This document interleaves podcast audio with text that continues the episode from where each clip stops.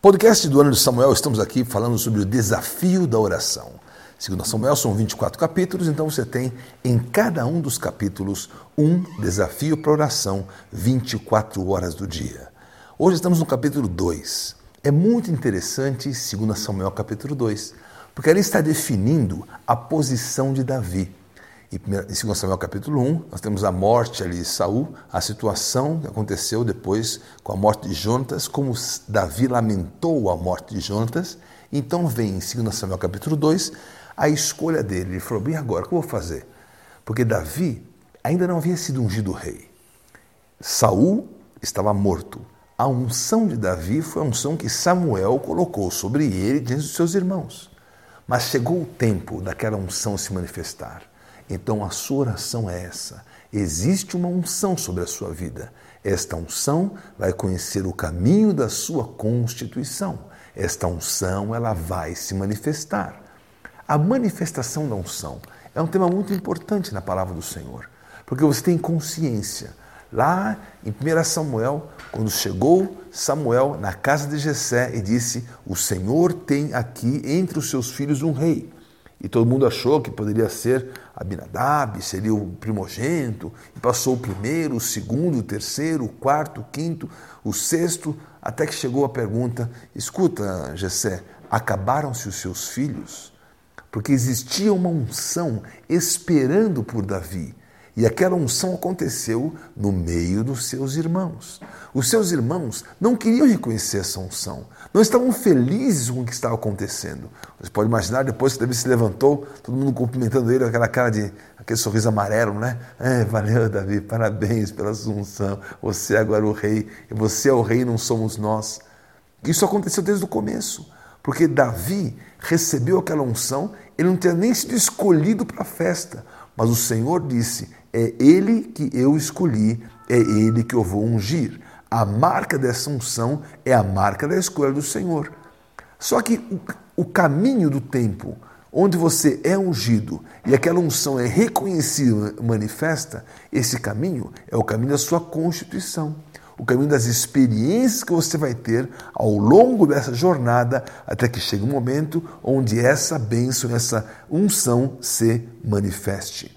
Por isso, chegou aquele instante. Davi já tinha vencido o gigante Golias, ele passou pela perseguição inteira de Saul, Saul morreu. O que, que era o esperado? Que Davi fosse ungido rei e reconhecido por Israel. Mas ainda assim não foi o que aconteceu.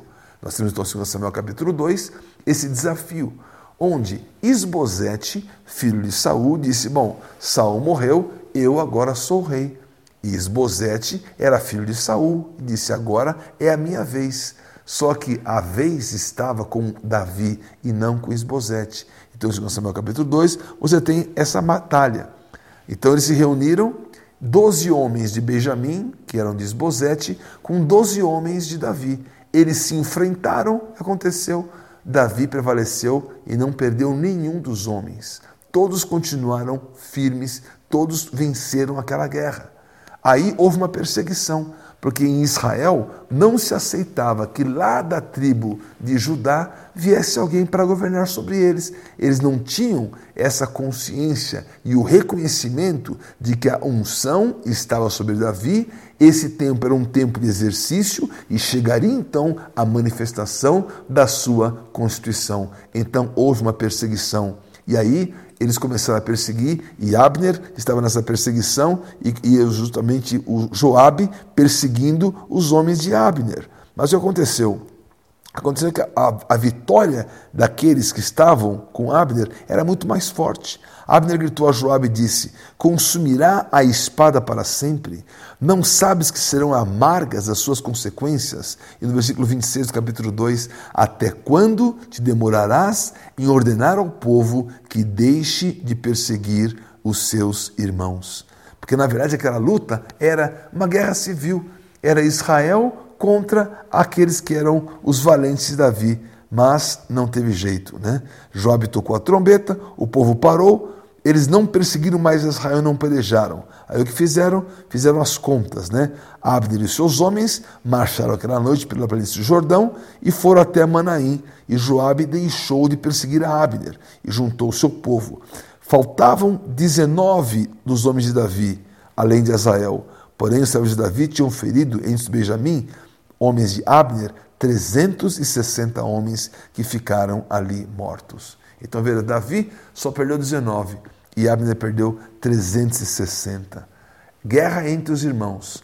Acabou essa situação, de que vem? Vem então Davi perguntando: Senhor, para onde que eu vou levar esse povo? O que, que eu vou fazer? Aonde que eu vou reinar?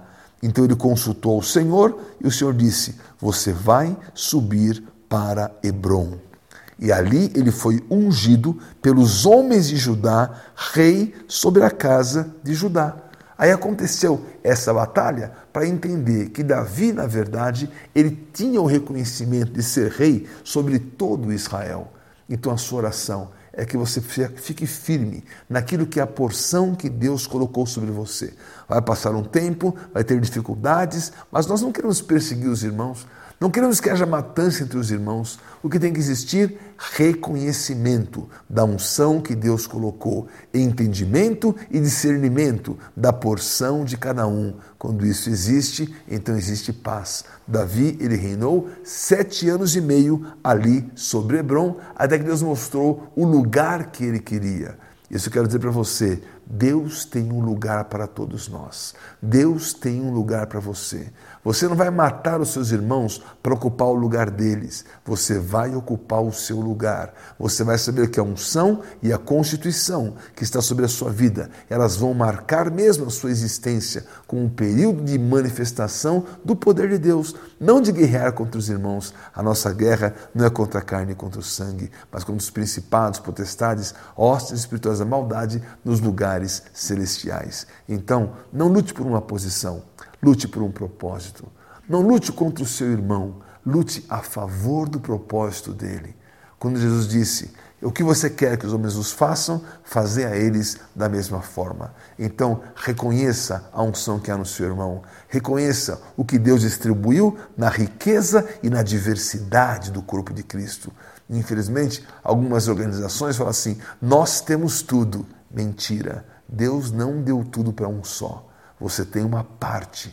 Você tem que descobrir o outro e deixar de guerrear entre os irmãos. Jesus, filho de Davi, tem essa marca e na sua vida essa marca vai prevalecer. Seja essa a sua oração. Vamos orar agora com você para que você possa viver essa segunda Samuel 2, possa ter certeza que o Senhor escolheu essa hora para dizer que a sua porção e a sua posição, elas estão mantidas, estão guardadas e você vai caminhar para elas em nome de Jesus. Obrigado, Senhor, porque o teu povo vai deixar de brigar porque nós temos das marchas para Jesus, nós temos os ambientes de unidade, o reconhecimento que o Senhor deu para cada um, que seja isso que prevaleça e que se cessem as guerras, que se cessem as posições de um contra os outros, mas os propósitos maiores que o Senhor colocou a cada um, esses propósitos possam se vingar, possam se estabelecer e através deles grande vitória venha sobre o teu povo e derrota para o inimigo hoje e sempre, em nome de Jesus.